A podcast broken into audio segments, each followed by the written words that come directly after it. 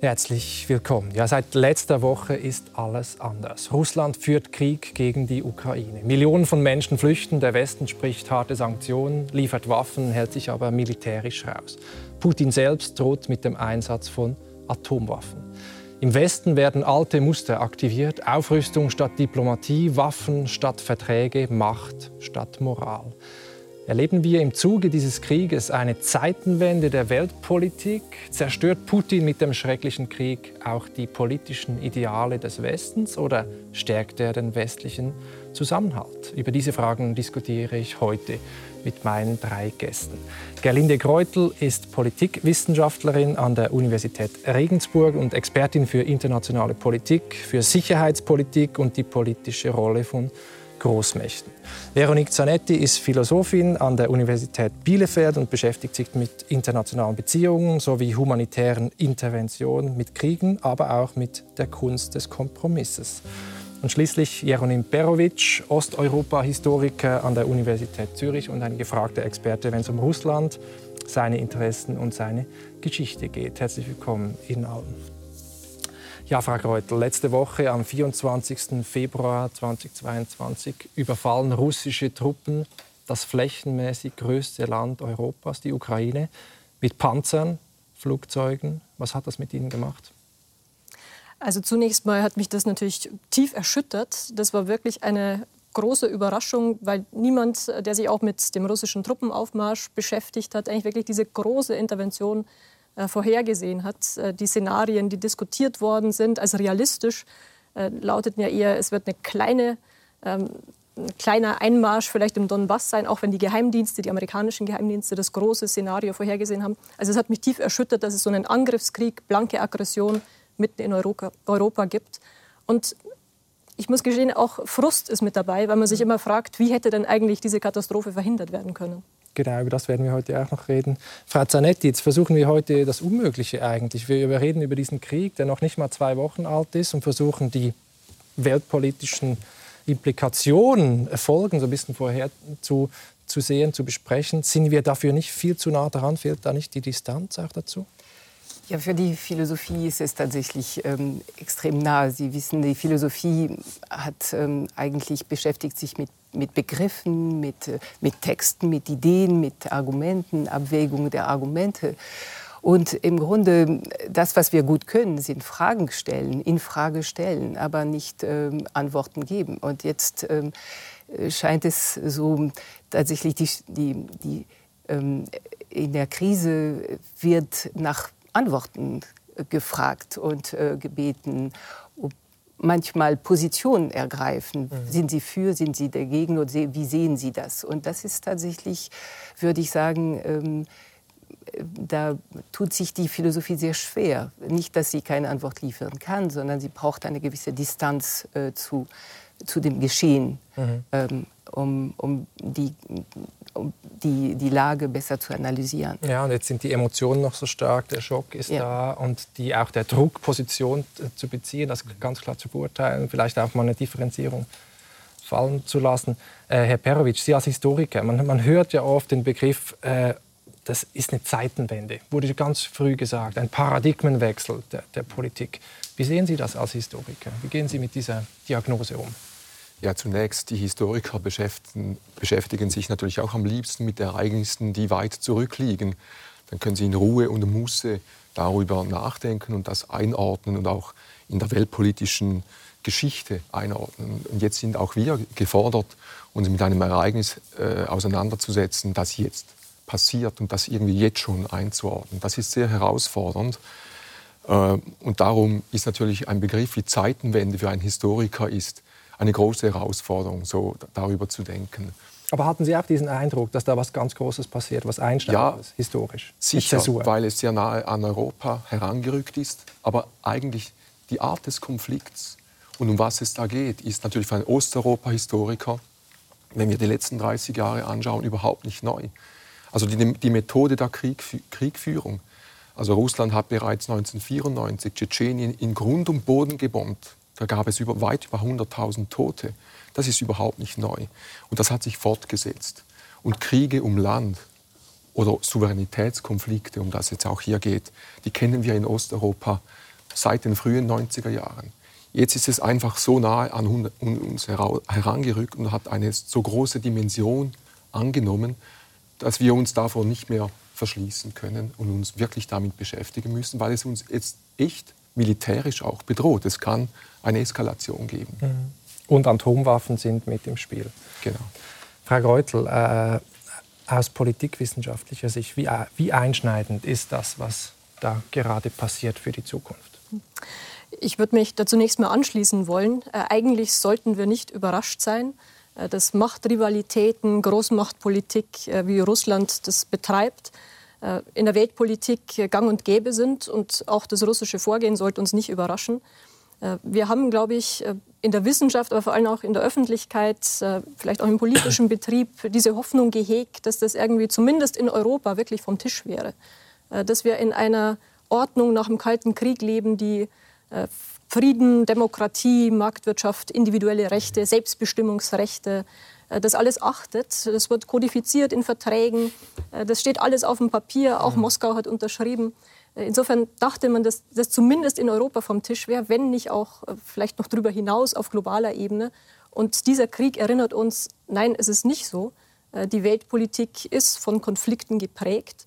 Und insofern kann das jetzt schon eine ganz einschneidende Zäsur werden. Und wir sehen in den Reaktionen in Deutschland beispielsweise, in der EU, und so weiter, dass äh, wirklich Dinge, die zunächst als Tabus galten, plötzlich abgeräumt werden. Also Deutschland wird massiv in die Verteidigung investieren. Äh, Deutschland liefert Waffen an die Ukraine zur Selbstverteidigung. Ähm, also man sieht so einen Ruck, der jetzt wirklich durch den Westen geht. Ähm, man muss jetzt zusammenstehen, damit es nicht noch weiter erodiert und das nicht Schule macht. Genau dieser Ruck, dieser Schock natürlich in erster Linie für die, für die Menschen in der Ukraine, aber auch für uns hier im Westen, für unser Denken, sage ich mal, ein philosophischer Schock sozusagen. Man hat diese Verträge, man hat internationales Recht und das wird jetzt einfach vom Tisch ge gewischt mit einem grausamen ähm, Angriffskrieg von, von Putin. Heißt das, haben wir jetzt sozusagen gelernt, dass Moral ohne Macht nicht viel wert ist, dass letztlich doch das Recht des Stärkeren gilt in der Weltpolitik? Ist das die Lehre? Äh, ich hoffe nicht, dass sich das als die Lehre durchsetzt, aber es sollte uns lehren, dass auch Demokratien wehrhaft sein müssen, äh, dass Freiheit verteidigt werden muss, äh, dass also Diplomatie und Stärke keine Widersprüche sind, sondern das muss zusammengedacht werden. Mhm. Und da hoffe ich, dass das jetzt wirklich sich auch im Westen als die Schlussfolgerung durchsetzt. Man muss wehrhaft sein, um Bedrohungen für die Weltordnung, Bedrohungen für die eigene Sicherheit, Bedrohungen für das eigene politische Modell, dem wirklich entgegentreten zu können. Das ist nicht nur eine rein militärische Sache, ganz und gar nicht. Wir müssen da sehr viel breiter wirtschaftlich, gesellschaftlich darüber nachdenken. Äh, aber dieser Angriffskrieg von Russland äh, zeigt uns halt jetzt in aller Brutalität, äh, dass die Welt nicht eine ist, in der man ausschließlich auf gutes Zureden und Dialog setzen kann. Mhm. Also Macht, also Moral muss immer mit Macht unterfüttert sein, mhm. wenn sie denn was taugen soll. Frau Zanetti, dieser Konflikt, sage ich jetzt mal, zwischen politischem Idealismus, mit, mit, wo es um Moral geht, und zwischen politischem Realismus, wo es primär um Macht geht in der Politik, der ist ja sehr alt. Von dem äh, griechischen äh, Historiker Thukydides äh, an, angefangen. Vielleicht mögen Sie kurz erläutern, ähm, warum man jetzt schnell wieder auf solche Figuren, auch auf Thomas Hobbes zum Beispiel, zurückgreifen und eben nicht auf, auf Immanuel Kant oder ähnliches. Ja.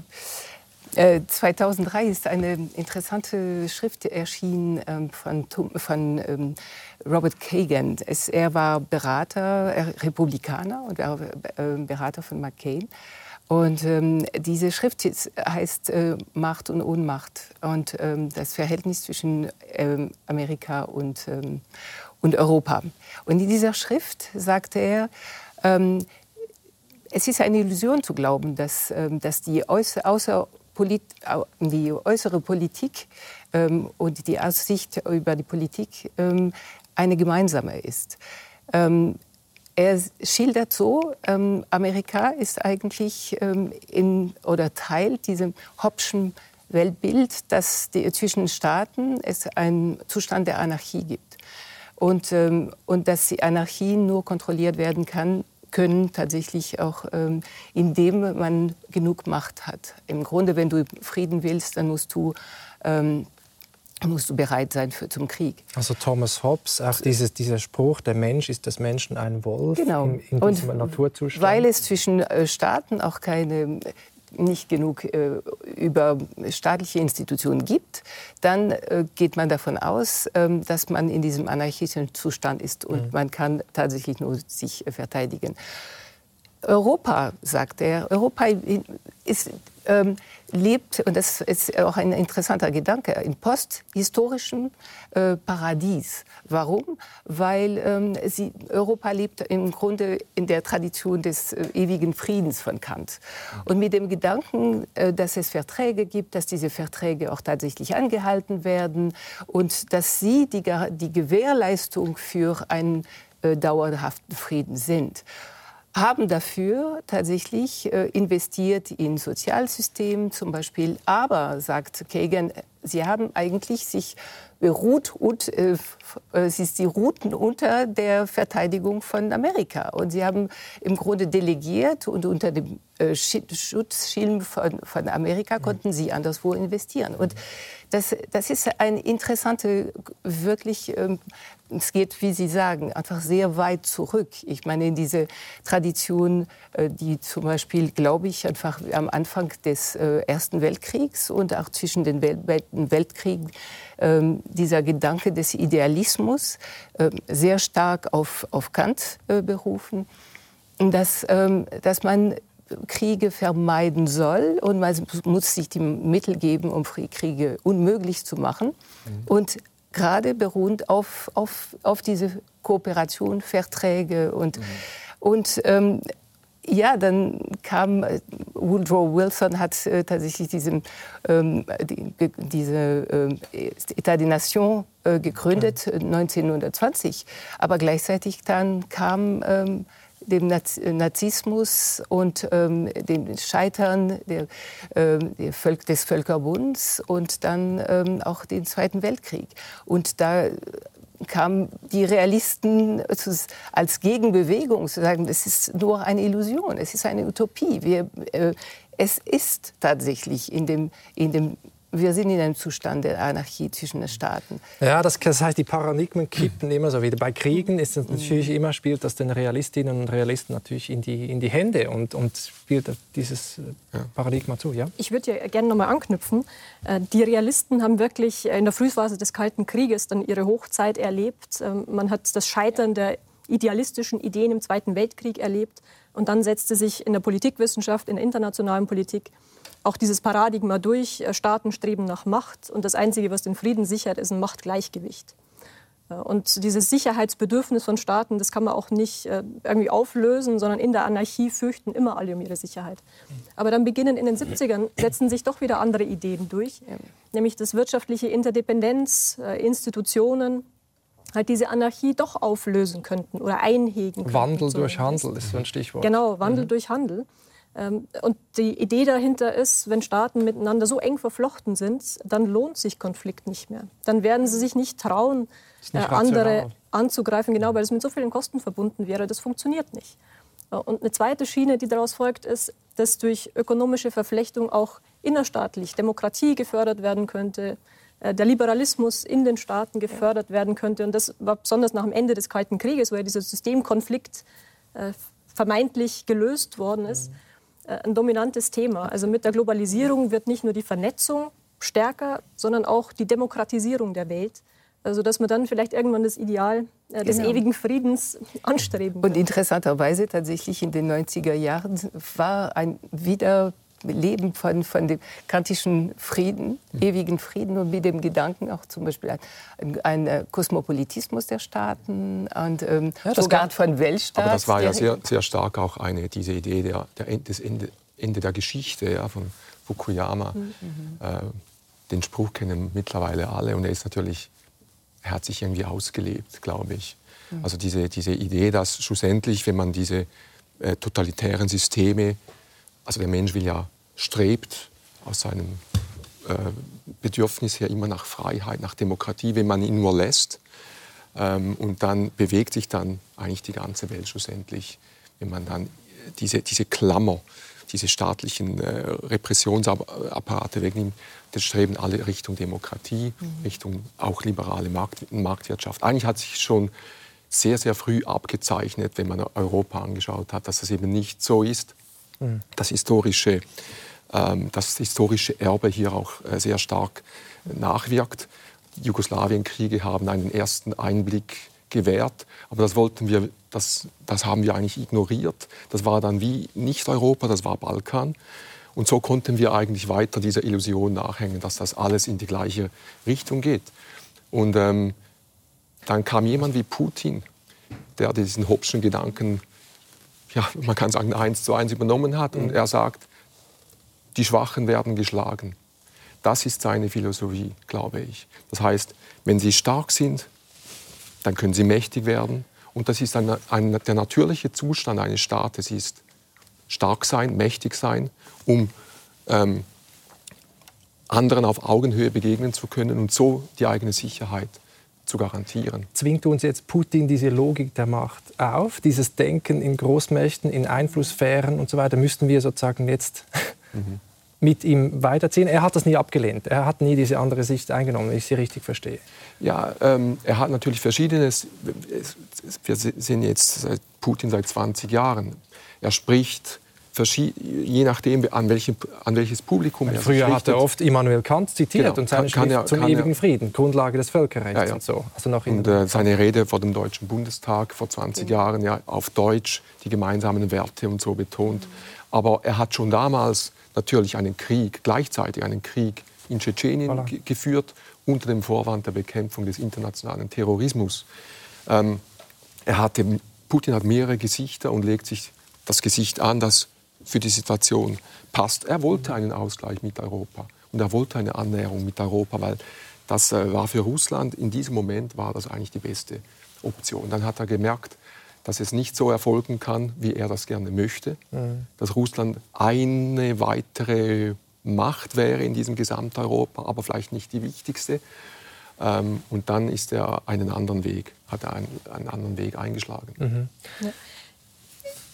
Putin wollte eine Annäherung an Europa, sagen Sie, in den, neun, also in den frühen 2000ern. Mhm. Da würde ich Ihnen zustimmen, aber es war von Beginn an eigentlich die Vorstellung einer Annäherung zu russischen Konditionen mhm. einer Ordnung, die dem entspricht, wie Russland sich äh, Europa vorstellt. Und das ist ein Europa, äh, das eben nicht dominiert wird von der sich ausweitenden Europäischen Union, äh, von immer mehr Demokratie, mhm. auch im postsowjetischen Raum, sondern das wäre ein Europa, in dem eine von Russland integrierte östliche Seite mhm. der EU dem Westen gegenübersteht. Ja. Und insofern war das Potenzial für so eine Kooperation wirklich begrenzt, und zwar von Anfang an Aber begrenzt. da stellte sich eben die Frage, wie gehen Sie als Europa, in diesen, das diesen idealistischen Vorstellungen äh, noch nachhängt, mit äh, Staaten um? Und Russland ist ja nicht der einzige Staat in Europa, der Richtung Autokratie geht. Also ja, gibt es genau. noch andere. Genau. Äh, und die Ukraine war bis vor kurzem, jetzt sprechen wir von, äh, von, von einer demokratischen, nach Freiheit strebenden Ukraine, auch keine lupenreine Demokratie natürlich. Das heißt, diese Herausforderung stellte sich für Europa ohnehin. Wie gehen Sie damit um? Darüber haben wir uns viel zu wenig äh, Gedanken gemacht. Und das Resultat ist auch eines davon, dass wir überhaupt keinen Ausgleich gesehen haben und keine, keine Möglichkeiten, mhm. Staaten auch einzubinden, die in eine ganz andere Richtung drängen. Es hätte aber erfordert, dass man sich von den Prinzipien, die beispielsweise in der Charta von Paris von 1990 äh, festgeschrieben sind, dass Staaten frei sind in ihren Entscheidungen, dass Staaten souverän sind, alle Staaten in Europa, dass man sich davon eigentlich proaktiv distanzieren hätte müssen. Warum distanziert? Ich sehe das gerade nicht. Weil im Grunde ähm, die Charta sieht vor, dass ähm, innerhalb der Staaten, die Staaten im Grunde ihre eigene, solange sie natürlich nicht äh, erobern und, und sich ausweitern, äh, ihre eigene inner, innerliche Politik auch äh, gestalten können. Mhm. Das muss nicht unbedingt demokratisch sein. Es wäre aus unserer Sicht ist es äh, vielleicht tatsächlich die beste Variante, aber wenn es nicht, es muss nicht die beste Variante für alle Regime. Äh, Hauptsache ist tatsächlich, dass man sich bindet an, an Bedingungen. Das mhm. heißt, ähm, Befriedung ähm, und Respekt füreinander und für die, und die, und die Alterität. Ähm, insofern, warum sehen Sie das als, ähm, als Widerspruch? Die Charta von Paris schreibt schon fest, dass sich Europa bekennt zu einer Zukunft mit Demokratie, Marktwirtschaft, individuellen Friedliche Lösung von Konflikten. Friedliche Lösung von Konflikten, territoriale Integrität und Souveränität aller Staaten, ihre eigenen Entscheidungen zu treffen. Und genau das verlangt ja eigentlich Putin, dass das Staaten in der, in der Nachbarschaft von Russland versagt wird. Äh, dass Russland ein Vorrecht hat zu bestimmen, in Wer welche Richtung kommt sich und so. Gut, Sie sagen, Staaten Sie sagen natürlich, und das steht auch in der Charta, dass kein Staat die Sicherheit auf Kosten anderer ausweiten kann. Und Sie fühlen sich, ob das jetzt stimmt oder nicht, das ist Ihre Wahrnehmung und die geht auch weit zurück, natürlich von einer NATO-Osterweiterung einfach bedroht. Das ist äh, etwas, mit dem tun wir uns sehr schwer. Aber ich kann mich erinnern, ich war noch als Student an einer großen Konferenz in Moskau Mitte 90er Jahre, ähm, wo über NATO-Osterweiterung gesprochen wurde, kamen NATO-Vertreter, ich durfte einfach zuschauen. Äh, Russen waren dort äh, wichtige und die NATO hat gesagt, das ist gut für euch. Ausweitung von Demokratie und Stabilität hilft euch für die eigene Entwicklung. Und keiner der Russen, weder die Liberalen noch die Kommunisten, niemand hat das akzeptiert. Und dann hat jemand eine Karte gezeigt von einem zerf zerfallenen, von einer zerfallenden USA, also Texas, das sich da losgelöst hat und wo jetzt plötzlich russische Truppen stationiert sind. Und dann haben die Russen die Amerikaner gefragt, und wie fühlt ihr euch? Also klar, sie haben das Imperium verloren und sie trauern dem nach und versuchen jetzt eine Neuordnung und Putin sieht den Moment gekommen. Die Frage ist doch, ob das gut erklärt, warum die Russen und vor allem Putin und seine, sein Team so, so denken, oder ob das auch rechtfertigt, diese Ansprüche. Nein. Das ist doch die entscheidende nein, nein, Frage. Recht, es, es, ich, es rechtfertigt überhaupt Es erklärt nichts. vielleicht das. Es erklärt. Ja. Und ich sage nur, man hätte sich mit dem auseinandersetzen müssen. Das ist sehr unangenehm, weil wir das nicht wollen, weil uns das widerstrebt. Hm. Wir wollen nicht über Geopolitik sprechen. Das, sind Konzepte aus der Nazizeit. Aber sie sind sehr aktuell und gingen nie weg. Das Denken über Raum, über Kontrolle von Raum, über Einflusssphären, das ging nie weg. Das ist jetzt einfach an unsere Grenzen herangekommen. Und ähm, wir sprechen über Werte, aber wir müssen auch über Interessen sprechen. Also Würden unser sagen- Interesse wäre es, Russland in irgendeine Konstruktion von Europa einzubinden. Auch wenn sie es nicht die gleichen Werte teilen. Würden Sie sagen, es ist strategisch besser, über Werte zu sprechen, äh, über Interessen zu sprechen, als über, über Werte, weil man da eher zu Kompromissen bereit ist? Jetzt verstehen wir, dass es in unserem Interesse ist, unsere Werte zu verteidigen. Aber da spielt da- das Interesse dann natürlich hinein. Das funktioniert nur, wenn wir ein richtiges Interesse erkennen. Ich würde eher über Interessen sprechen, ganz ehrlich, weil mit den Werten kommen wir nicht weiter, weil äh, wir können diese schon verteidigen, wenn sie angegriffen werden. Aber wir können nicht von anderen verlangen, dass sie unsere Werte teilen. Das wird nie der Fall sein. Das heißt, wir müssen schauen, wo sind gemeinsame Interessen, wo finden wir einen Dialog, wo wir über gemeinsame Interessen sprechen können. Ein solches wäre Frieden und Sicherheit. Aber jetzt sind wir in einer anderen Situation. Es ist wie zu spät. Ja. Sie- ich würde aber Ja. gerne noch mal auf die Frühphase zurückkommen, die Zeit nach dem Ende des Kalten Krieges. Ähm, Wir reden heute doch sehr locker darüber, dass diese NATO-Osterweiterung äh, destabilisierende Konsequenzen gehabt hätte. Und ich teile das überhaupt nicht. Ähm, Man muss sehen, wie sehr man sich bemüht hat, nach dem Ende des Kalten Krieges eigentlich genau diese ähm, Sicherheit für alle zu gewährleisten in Europa. Und die Diskussionen zur Erweiterung der NATO, äh, die wurden nicht von der NATO aus begonnen, sondern von Staaten, die gerne Teil dieses Bündnissystems werden wollten. Polen beispielsweise. Ähm, wir haben die Situation gehabt, dass man von westlicher Seite immer darauf gedrungen hat, bevor eine erste Erweiterungsrunde stattfindet, muss es auch das Gespräch mit Russland geben, damit eine Übereinkunft besteht. Es soll keine neuen Trennlinien geben in Europa. Und das hat man gemacht. Man hat 1997 die NATO-Russland-Grundakte formuliert. Äh, Die NATO hat sich bis heute daran gehalten. Äh, Beispielsweise keine substanziellen Kampftruppen in den Staaten zu stationieren, die neu in das Bündnis aufgenommen wurden. Und die Situation ist einfach die, dass Russland sich aber verabschiedet hat von diesen Konzeptionen, die man in den 90ern mal erhofft hat. In den 90ern hat auch Russland davon gesprochen, ein demokratisches System anstreben zu wollen. Man wollte auch in Russland die Marktwirtschaft haben. Man wollte auch in Russland ein freiheitliches äh, System ähm, schaffen nach dem Ende des äh, Kommunismus und dem Zerfall der Sowjetunion. Aber wir müssen doch sehen, dass sich Russland sehr stark verändert hat. Ja. Äh, mhm. Ab den 2000ern folgt der Schwenk hin zur Autokratie, äh, Klar. zur Repression im eigenen Land. Wir haben wirklich wieder auch eine sehr, sehr starke Rolle des Staates in der Wirtschaft. Also Russland verabschiedet sich eigentlich von all den Dingen, die man mal in den 90ern glaubte, auf beiden Seiten zu wollen. Ist die Huhn- oder Ei-Frage. Also Russland wird wahrscheinlich sagen, das ist eine Reaktion zum Selbstschutz, um, äh, weil die NATO immer weiter vorrückt, was sie eigentlich nicht versprochen hat und so weiter. Also meine, aber das, das, auch das Versprechen gibt es ja nicht. Ja, es gibt es nicht schriftlich, ja, aber an, angeblich gibt es mündlich und so weiter. Das ist eine Riesendebatte äh, darum. Das müssen wir jetzt heute, glaube ich, nicht klären. Können wir nicht klären. Aber äh, ich würde sagen, ähm, in den Fakten hat Russland sich tatsächlich an, an Vereinbarungen auch nicht gehalten, hat äh, auch, äh, wie Sie, Sie haben von Tschetschenienkrieg gesprochen, man könnte auch äh, Syrien nennen. Das heißt, in, in, äh, in den Fakten hat äh, Russland mhm. ähm, es hat demonstriert, dass sie doch die, die Sprache der Macht äh, sprechen und nicht ähm, der, der, Vereinbarung insofern. Jetzt haben wir über den Kalten Krieg kurz gesprochen. Sie, Frau Reutel, haben mir im Vorgespräch gesagt, die jetzige Situation ist viel gefährlicher als die im Kalten Krieg. Damals gab es Stabilität, Sicherheit, klare Grenzen. Heute droht die Eskalation, auch durch Zufälle, Missverständnisse und so weiter. Können Sie das erläutern? Also wir haben heute oft äh, diese Analogie, wir sind in einem neuen Kalten Krieg. Und wenn wir vom Kalten Krieg sprechen, dann meinen wir eigentlich eine sehr festgefahrene, sehr statische Konfliktstruktur. Da gab es zwei Blöcke, die waren in sich integriert, aber nicht miteinander eng vernetzt.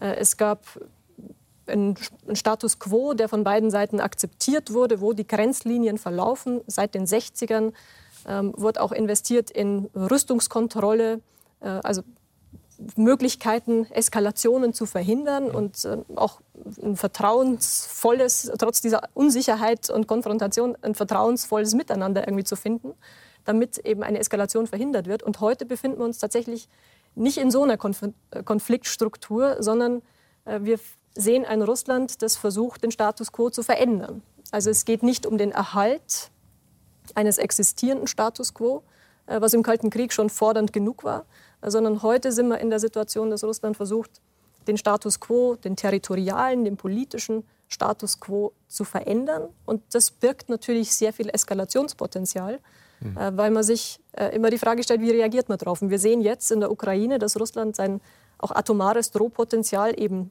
nutzt, um ein Eingreifen zu verhindern. Und unter diesem aus russischer Sicht nuklearen Schutzschild kann jetzt eigentlich mit der Ukraine passieren, äh, was immer Putin möchte, weil die Ukraine nicht Teil des westlichen Bündnisses ist. Mhm. Aber wenn Sie sagen Status quo, dann war das aus russischer Sicht, ohne das zu rechtfertigen, und ich möchte auch die NATO-Osterweiterung, das ist von mir aus ein, völlig legitim, aus Sicht der Staaten, die in die NATO wollen. Mhm. Ähm, ich sage nur, dass man sich stärker um darum hätte müssen, kümmern müssen, wenn wir eine Atommacht haben, die immer sagt, wir sind dagegen.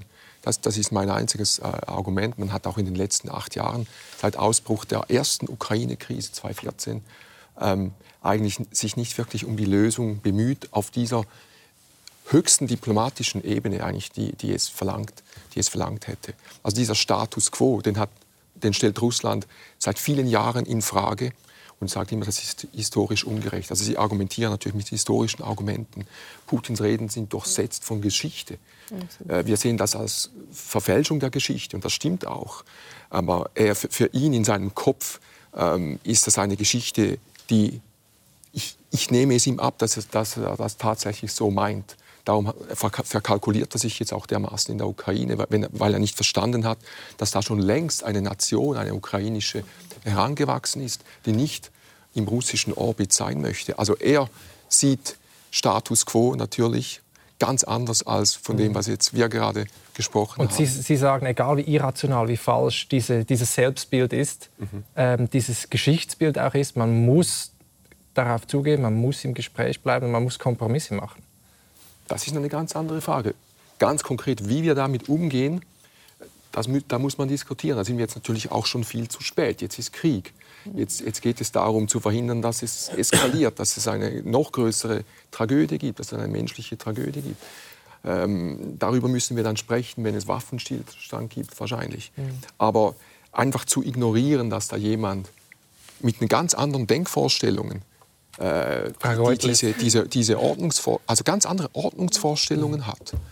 Ähm, da, das, das würde ich sagen, das, das war ein, ein Versäumnis. Und, und, und das, das, bekommen wir nicht weg. Mhm. Es, ich bin absolut bei Ihnen. Das hat sich so lange aufgebaut. Ähm, man hätte schon sehr viel früher was tun müssen, um so eine Eskalation zu verhindern. Ähm, ich würde nur gerne in die Runde, in das Gespräch auch nochmal die EU mit ins Spiel bringen. Weil aus russischer Sicht äh, waren tatsächlich äh, Farbenrevolutionen in der eigenen Nachbarschaft und die, äh, also in Georgien, Ukraine, 2003, 2004.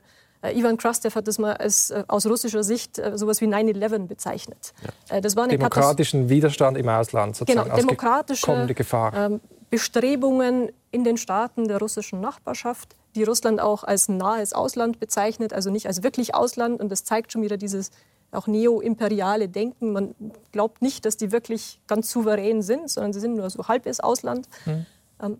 Und diese Sorge vor der Ausweitung von Demokratie, von Rechtsstaatlichkeit, äh, die sollte man nicht unterschätzen. Das ist, glaube ich, wirklich der entscheidende Punkt, um zu verstehen, warum sich Putins Russland auch so bedroht fühlt äh, von der EU. Wir sprechen immer über die NATO. Eigentlich ist es die EU, dieses äh, demokratische, rechtsstaatliche System, was sehr attraktiv ist, auch in der russischen Nachbarschaft. Ähm, ja. Ukraine, Georgien, die wollen Richtung Westen. Ja, und darum sieht er auch alle Manifestationen, das war 2011, 2012, gab es tatsächlich auch in Russland große Demonstrationen im Zuge von Wahlfälschungen. Mhm. Und da hat er plötzlich diese Muster äh, gesehen, die, die sich vorher schon in der Ukraine und in Georgien abgespielt haben und ist dann mit großer Härte dagegen vorgegangen. Und die richtige Repression begann ab diesem Zeitpunkt. Das heißt, der wahre Feind von Putin ist die Demokratie, die Freiheit. Vielleicht ähm, da jetzt aus philosophischer Sicht, was interessant ist, ist tatsächlich, ähm, wie zwei verschiedene äh, Perspektiven oder, oder Konstruktionen auch ähm, gegeneinander jetzt ähm, stoßen. Ähm, einmal die, der Gedanke der Demokratie, was ähm, ein wesentlich individualistischer Gedanke ist, ein normativen Individualismus. Wir gehen davon aus, in Demokratien Gleichheit der Individuen, äh, Freiheit der Individuen, Möglichkeit, dass die Individuen sich entfalten in, in der Demokratie und, und dann ähm, ja, und dieser Gedanke geht äh, wirklich aus, aus, dem, äh, aus der Basis von, von Individuen, die, ähm, die, die sozusagen die, die normative. Identität sind. Und was ein Staat ist dann gerechtfertigt oder wenn ein Staat für, für die Personen, die unter diesem Staat leben, gut sind. Und deshalb haben wir in unserer westlichen Tradition auch diese ganze Vertragstheorie und diese, diese ganze Idealen. Und interessanterweise äh, ist, ähm, wir gehen davon aus, so eigentlich, so kann es nur gut sein, weil mhm. äh, gut ist, was für die Individuen gut ist, die einfach in, in, ein, ähm, und in einem bestimmten äh, ja, äh, Staatsleben.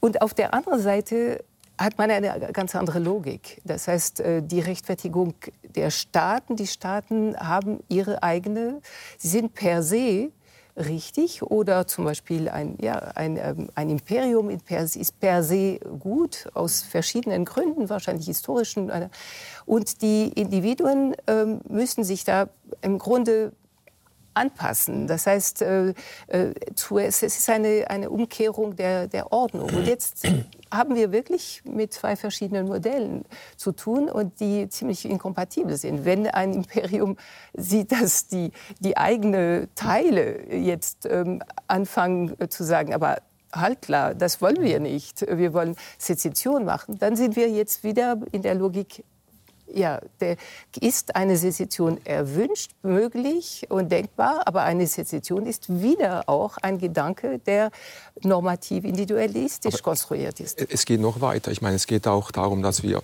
Putin ist auch ein Produkt gesellschaftlicher Befindlichkeiten in Russland. Also es wäre falsch, was jetzt passiert, nur seiner Person zuzuschreiben. Das, ja. das ist natürlich jetzt sein Entscheid, das stimmt, und von ganz wenigen Leuten. So gesehen ist es Putins Krieg. Aber es ist auch eine Entwicklung, es steckt eine ganze Entwicklung dahinter. Und vergessen wir nicht, dass Putin gerade mit seiner Außen- und Sicherheitspolitik bei der Bevölkerung punkten konnte. Und dass viele ihn auch dafür durchaus loben, dass er Stabilität und Ordnung zurückgebracht hat. Und zwar in der Form, wie wir sie jetzt heute sehen, mit den ganzen Auswüchsen. Viele sind damit einverstanden. Es ist, es ist nicht nur Propaganda, mhm. sondern es ist auch Propaganda, aber, aber, aber, nicht, aber nicht nur. Und es ist eben, dahinter steckt ein ganz anderes Verständnis von einem Verhältnis von Staat und Gesellschaft. Mhm. Das, äh, der Staat repräsentiert nicht gesellschaftliche Interessen, sondern der Staat ist dazu da, die Gesellschaft zu lenken ja. und in die richtige Richtung zu führen. Davon ist Putin überzeugt, aber nicht nur er, sondern eine ganze politische Klasse. Also das, das ähm, aber, das dürfen wir nicht vergessen. Aber jetzt haben wir trotzdem diesen krassen, grausamen Angriffskrieg und Putins Armee wird jetzt über die Ukraine hinwegrollen, obwohl der Widerstand sehr, sehr groß ist, überraschend groß ist. Und da stellt sich natürlich auch die Frage der Intervention. Sie, Frau Zanetti, haben sich auch mit mit humanitären Interventionen beschäftigt, mit der Frage, was ist ein gerechter Krieg, was nicht, äh, der Rolle der Selbstverteidigung auch. Wie sehen Sie das? Ist es ausgeschlossen, eine Intervention der NATO? Also Ukraine ist nicht NATO-Mitglied an dieser Stelle. Ähm, und wenn ja, aus welchen Gründen? Sind es nur die Atomwaffen? Yeah. Ja, tatsächlich. Das, äh, dieses Problem ist ähm, extrem schwierig. Als ähm, ich mehr über, über die, das, äh, das Recht auf. Übrigens, man kann sich auch schon da fragen, äh, welches Recht ist es? Ist es äh, Recht zu intervenieren oder Recht auf Intervention? Wenn man aber äh, genau denkt, ähm, das war in der, in der Zeit von Kosovo-Krieg ähm, oder auch, auch nach den, Völkermord, dem Völkermord in, in, in, Ruanda. Genau, und 2005 wurde dann dieses Responsibility to Protect, also Ganz diese genau. Hilfspflicht auch äh, in der UNO festgelegt. Ganz genau. Und diese, dieser Gedanke geht davon aus, ähm, das ist wieder ein Individualist äh, aus, aus dem Individualismus, ähm, dass der, das Individuum das Recht hat äh, von, von, und erwartet, dass er geschützt wird von seinem seinen Staat. Ne? Mhm.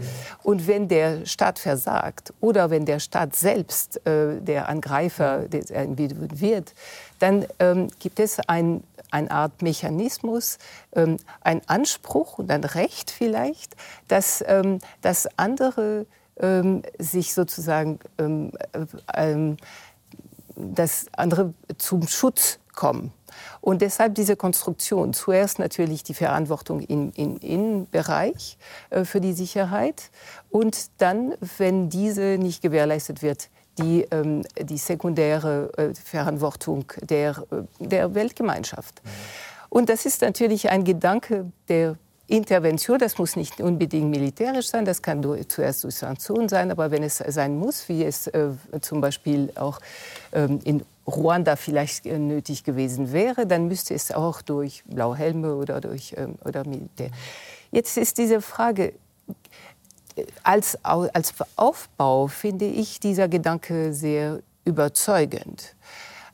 Nur wir haben trotzdem mit Krieg zu tun, egal. Und äh, dann sind wir, ist die Philosophie mit diesem Dilemma konfrontiert, dass um Personen zu, zu Hilfe zu kommen, dass wir ähm, dann vielleicht auch Waffen ergreifen. Und diese selben Personen, weil auch sind nicht nur Militären, sondern auch, auch die, äh, die, die Zivilisten, dann, die äh, getötet werden. Das heißt, um zu helfen, äh, ist als ne-, Nebenwirkung äh, ein Tod. Und das ist ein Dilemma, mit dem die Philosophie sich enorm auseinandersetzt. Und die unterschiedliche Lösung hat, für einige sagen, darf. Intervention ist immer verboten, weil äh, es, Intervention ist immer Krieg und Krieg können nicht gerechtfertigt werden. Oder manche sagen, äh, nein, es ist trotzdem eine Abwägung von ähm, von Interessen und von Pflichten. Mhm. In dem Fall von, vielleicht nur kurz, in dem Fall von ähm, jetzt der Ukraine, ich denke, man kann nicht nur mit normativen Argumenten denken, sondern und, äh, äh man muss sich einfach fragen, was ist klug? Äh, nicht was ist das Eskalationspotenzial genau. auch? Das heißt, es ist ein Klugheitsargument. Interessen, ganz ehrlich. Ja. Schlussendlich, äh, auch im Fall von Kosovo, hat der Westen praktisch acht Jahre nicht wirklich viel getan. Nach Zehntausenden von Toten hat sich entschlossen zu intervenieren, aus großer Distanz, mit möglichst keinen Opfern. Herr Perovic, wir schauen uns kurz einen Einspieler dazu ja. an, weil wir nicht alle das noch präsent haben. Wir haben ja. den vorbereitet äh, zum Zerfall äh, Jugoslawiens, der ja mit der Unabhängigkeitserklärung äh, Sloweniens und äh, Kroatiens 1991 begann und dann immer brutaler und länger wurde. Die jugoslawische Volksarmee, später auch serbische Milizen, kämpfen erbittert für die Kontrolle in den abtrünnigen Republiken. Allein in Bosnien-Herzegowina werden rund 100.000 Menschen getötet. 40.000 davon sind Zivilisten. Es gibt Bilder von damals, die haben sich im Sinne des Wortes eingebrannt. Das von Serben zerstörte Sarajevo. Das Gräberfeld hinter dem Olympiastadion. Das Massaker von Srebrenica, als der serbische General Mladic Frauen und Kinder deportieren und die muslimischen Männer exekutieren ließ. Die Opfer werden erst Jahre später gefunden. Ganze Völker werden vertrieben. Wer kann, flüchtet vor den Kriegswirren.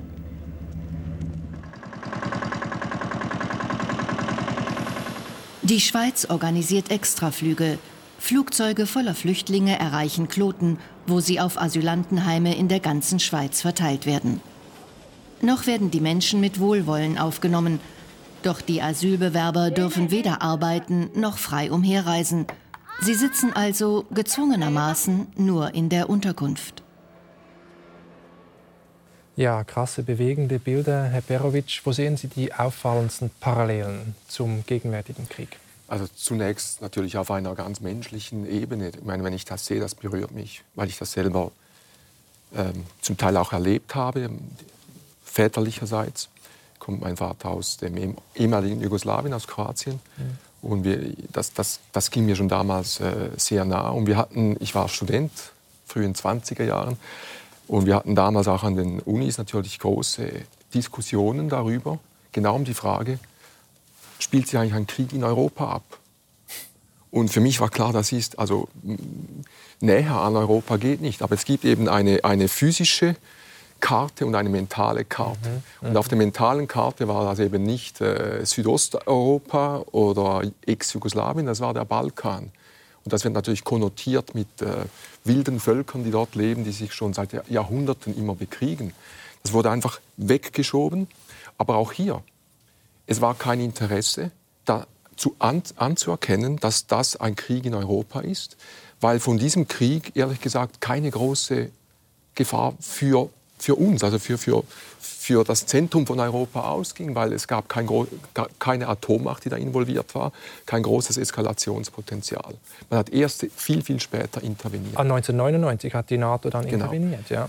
Aber nachdem der Krieg in Slowenien, Kroatien, Bosnien-Herzegowina jetzt auch in den Kosovo gekommen ist, hat man das Gefühl gehabt, jetzt, jetzt müssen wir was machen, aus verschiedenen Gründen, auch idealistischen Gründen. Aber das waren die Amerikaner. Die Europäer selber hätten es nicht fertiggebracht, obwohl es nicht viel gebraucht hätte. Und das war eigentlich, wir wissen jetzt aus den Dokumenten, dass äh, eine relativ kleine sogar Intervention äh, Kriegs, äh, den Kriegsverlauf hätte ändern können. Aber die Europäer hatten da einfach ihr Interesse nicht erkannt. Mhm.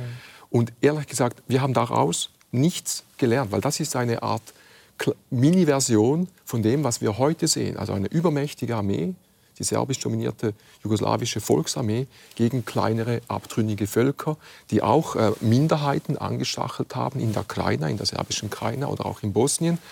Gleiche Muster, wie wir sie heute sehen. Nur heute natürlich, wie gesagt, in viel größeren Dimensionen eine Atommacht involviert.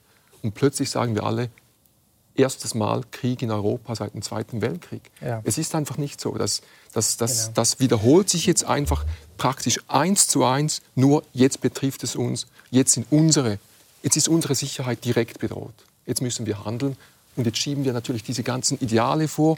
Ich finde es ein bisschen zynisch, muss ich ganz ehrlich sagen. Und ich hoffe nicht, äh, dass es dabei dann auch bleibt, dass sich da äh, Leute jetzt irgendwie auch dass sie auch politisch jetzt sogar noch profitieren, dass wir nur das Militär jetzt wieder bei uns aufrüsten, sondern uns wirklich fragen, was sind eigentlich unsere Ideale und sind wir bereit, welchen, welchen Preis sind wir eigentlich zu bezahlen, damit wir die Ideale in der Ukraine verteidigen. Jetzt, jetzt kostet es uns noch nichts, ganz ehrlich. Jetzt stehen alle hin, sanktionieren ja, Russland. Sanktionen kosten uns auch. Schon, aber im Vergleich zu dem, was es wirklich kosten würde, hm. Zum Beispiel zu intervenieren, was wir gerade vorher besprochen haben, weil die Ukraine, wenn die Russen weiter marschieren, dann wird sie verloren sein. Es kostet uns im Vergleich zu dem, was es uns kosten könnte, würden wir intervenieren, sehr wenig. Frau Geutel?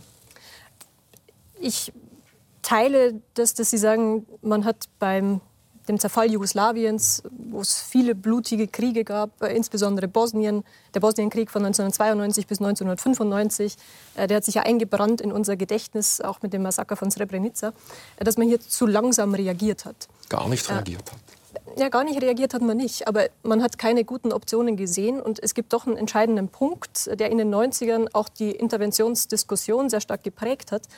Äh, die UN-Charta ist eigentlich vorgesehen zur Schlichtung von zwischenstaatlichen Streitigkeiten. Äh, und was wir nach dem Kalten Krieg erlebt haben, das waren Staatszerfallsprozesse.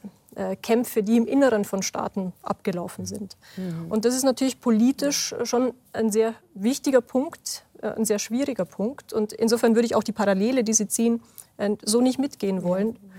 Russland greift heute einen souveränen Nachbarn an in einem Angriffskrieg. Ja. Der Bosnienkrieg war fürchterlich.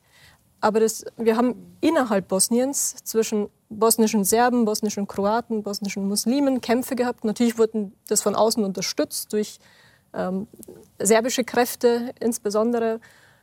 Man hat versucht, im Rahmen der Vereinten Nationen äh, was zu tun, um diesen Konflikt einzuhegen. Es hat die Hilflosigkeit der Vereinten Nationen äh, demonstriert. Äh, in Bosnien hat 1995 im Übrigen die NATO dafür gesorgt, mhm. Äh, dass es ein Friedensabkommen von Dayton geben konnte, eben auch durch den Einsatz militärischer Gewalt. Das wird dann auch umgesetzt und abgesichert mit jahrelangen ähm, Militärpräsenz mhm. zur Friedenserhaltung. Also die Szenarien sind doch unterschiedlich. Ich, ich, ich, ich möchte an dieser ja, Stelle kurz rein, weil die Zeit knapp ja. wird und möchte mit Ihnen noch ein bisschen in die Zukunft blicken und äh, versuchen, auf diesen Globus zu schauen, schauen, wie sich das Kräfte äh, die, die Konflikte, die Linien neu, neu, äh, neu ziehen könnten. Und Russland wird jetzt ja vom Westen abgeschottet, isoliert durch Sanktionen, durch heftige Sanktionen. Ähm, und wird jetzt gezwungen sein, sich noch mehr nach Osten zu orientieren, nach China. Und dann spielt natürlich die Frage, welche Rolle spielt China. Und der berühmte Politikwissenschaftler Herfried Münkler schreibt in der NZZ vom 2. März, wir müssen davon ausgehen, dass wir es auf lange Zeit mit einer Welt der Blöcke zu tun haben werden, die politisch und militärisch stark integriert und auf ökonomische Selbstständigkeit bedacht sind. Die Ära der Globalisierung ist vorerst an ihr Ende gekommen, mhm. schreibt er. Teilen Sie diese Einschätzung, Frau Kreutel? Ja, ich glaube auch, dass wir äh, so einer Phase entgegensehen, wo wir eine Entflechtung erleben. Äh, die Zeit nach dem Kalten Krieg war geprägt von Verflechtung. Mhm. Nicht erst jetzt, auch in den letzten Jahren hat sich das schon angekündigt dass wir der Phase der Entflechtung erleben. Und das wird sich äh, jetzt sicher noch deutlich beschleunigen äh, mit Russland äh, ohnehin, weil diese Sanktionen natürlich auch ein entscheidender Einschnitt sind und zur Entflechtung beitragen. Aber auch mit Blick auf China hat man im Westen doch diesen anfänglichen, die anfängliche Naivität vielleicht schon hinter sich gelassen, weil man erkennt, dass auch China ein Staat ist, der versucht, die gegenwärtige Weltordnung eben umzugestalten nach seinen Bedürfnissen, den Bedürfnissen eines kommunistischen Einparteienstaates, einer Einparteiendiktatur, äh, eines staatskapitalistischen Systems. Äh, man hat also nicht äh, eine Interessenharmonie, sondern im Gegenteil, da sind Konflikte programmiert und wir erleben es, dass man vorsichtig ist, was Technologieaustausch betrifft. Man möchte nicht natürlich durch Zusammenarbeit China stärken in dem Feld, sondern es sind erste Trendlinien erkennbar zu einer Entflechtung. Decoupling war das Schlagwort, das aus den USA gekommen ist. Mhm. Vielleicht nur ein Satz dazu, das wird auch von China sehr stark vorangetrieben. Eigentlich mehr von China als von ah, westlicher ja. Seite. Mhm. Äh, so ein Autarkiestreben, der Versuch, Wirtschaftskreisläufe zu entkoppeln, eben auch um sich weniger verwundbar zu machen. Äh, bei Aber China streckt ja die Fühler in die ganze Welt aus mit der Seidenstraße. Und Autarkie Afrika. Äh, keineswegs. Äh, dafür die Ressourcen suchen sie auch anderswo, wenn sie sie nicht genug mhm. haben. Und zum Beispiel in Afrika, das ist, ist keine Autarkie. Ja. Sie haben völlig recht. Man sieht gegenläufige Trends, aber China versucht schon, seine Beziehungen, seine wirtschaftlichen Beziehungen so aufzustellen, äh, dass es einen Binnenwirtschaftskreislauf geben soll, einen externen Wirtschaftskreislauf, um sich einfach weniger verwundbar für westliche Sanktionen beispielsweise zu machen. Es werden Parallelinstitutionen aufgebaut. China hat eine Belt and Road Initiative, also diese neue Seidenstraße streckt Fühler aus, sehr gezielt, aber mit dem Versuch, eben sich nicht in bestehende Institutionen stärker zu integrieren und anzupassen, sondern eine eigene äh, sinozentrische Welt letztlich zu schaffen. Mhm. Sie schreiben ja an einem neuen Buch, das bald erscheint, äh, über Russland und China, äh, die so ein bisschen die Spielverderber der globalen Ordnung sind. Revisionismus nennen Sie das. Ähm, das heißt für mich, das sind beides auch nicht wirklich Demokratien, sondern Autokratien. Diktaturen. Diktaturen würden Sie sagen. Ähm, das heißt, das ist der Gegensatz zwischen Demokratie und Diktatur und auch in Zukunft. Ja, wir erleben, dass ähm, China und Russland eben versuchen, das internationale System sicher zu machen für ihre Art äh, der Herrschaftsordnung. Äh, also alles, was nur danach riecht, dass es auf internationaler Ebene Normen, verbindliche Normen geben sollte, dass Individuen Rechte gegenüber dem Staat haben, äh, das wird negiert und versucht umzugestalten. Man sieht das beispielsweise im Menschenrechtsregime der Vereinten Nationen. China versucht es einfach umzudeuten versucht hier auch Unterstützung zu mobilisieren, dass Entwicklung, ökonomische Entwicklung das oberste Menschenrecht sei und politische Freiheiten beispielsweise äh, ja, hinten unterfallen. Äh, das ist jetzt ein Beispiel dafür. Und man sieht das äh, durchaus bei beiden auch diese Idee, äh, dass, es, dass die territoriale Ordnung, wie sie heute existiert, eigentlich nicht dem entspricht, wie sich beide Staaten sehen. Mhm. Also beide haben Ansprüche auf Gebiete, die außerhalb der Staatsgrenzen liegen. Mhm. Mhm. Und diese Spannung zwischen Demokratie und Autokratie gibt es natürlich auch innerhalb der westlichen Staaten. Ähm, das ist natürlich mhm. auch so. Vielleicht an Sie, Frau Zanetti, die, die Rolle der Zivilbevölkerung, äh, mhm. der Demokratie, mhm. also auch in Russland jetzt mit dem weiteren Verlauf und in Zukunft blicken. Wie wichtig ist die Zivilbevölkerung, wie mächtig ist sie vielleicht auch, aber auch im Westen, ähm, um diesen, ja?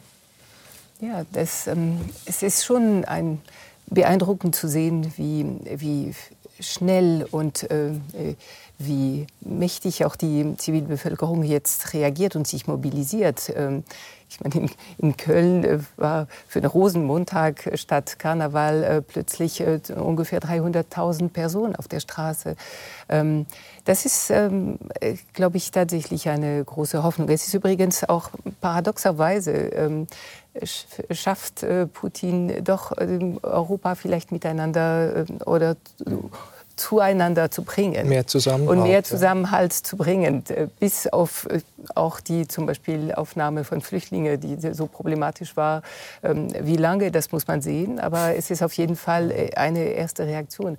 Ähm, und ähm, ich glaube schon, äh, dass das ist äh, vielleicht die einzige Hoffnung, die man haben kann äh, und gegen diesen Kriegen ist, dass, dass es nicht nur in Europa so ist, sondern dass es auch in, in Russland mhm. zu einer Reaktion, ähm, einer Opposition von, von unten und, und vielleicht auch in China. Ja. ja, und Sie sagen, der Rückhalt von Putin ist gar nicht so. Ja, also bis vor diesem klein. Krieg mindestens war, war er hoch. Ähm, ich, find, ich, ich, bin ganz auch Ihrer Meinung, dass es da diese Blockbildungen gibt, äh, Autokratien versus Demokratien und so weiter. Und es gibt auch in Russland schon länger ähm, ganz starke Strömungen, die für mehr Autokratie plädieren und in den westlichen und sogar dankbar äh, waren, dass der Westen da Sanktionen erhoben hat. Das stärkt eigentlich diese, diese, diese Strömungen. Ähm, was aber jetzt ganz schwierig ist, wir befinden uns jetzt in einem Krieg und die Situation ist einfach wirklich fluid. Und ähm, der Faktor eben Gesellschaft in Russland, wenn der hineinspielt, ähm, dann kann das das Ganze wieder, wieder ändern. Und das ist für uns, aber auch, glaube ich, für die Führenden in Russland, für Putin selbst, das ist die große Unbekannte. Ich meine, er geht jetzt ganz klar Richtung Diktatur. Ja. Aber ähm, ich glaube, dass es für ihn ganz schwierig wird, wenn er nicht als Sieger aus diesem mhm. Krieg hervorgehen kann, wenn viele Leute sich ähm, ähm, benachteiligt Aber was sind. Vor allem das heißen, die Geschäfts als Sieger aus Putins Sicht? Wenn er, wenn er dann nicht selbst als einen Sieg nach Hause Egal wie starke Sanktionen, ähm, will einfach die Ukraine. Ähm, die Geschäftswelt ist, ist natürlich stark. Die, die, sind nicht nur verunsichert, sondern die fühlen sich völlig übergangen, die verlieren Milliarden. Und auch die einfache Bevölkerung. Ja, und wir dürfen nicht, äh, nicht vergessen, es ist nicht eine Diktatur mit einem sehr starken Führerkult und mit einer Ideologie. Das sind ja zwei Elemente, die es brauchen würde für eine Diktatur, sondern es ist das System Putin.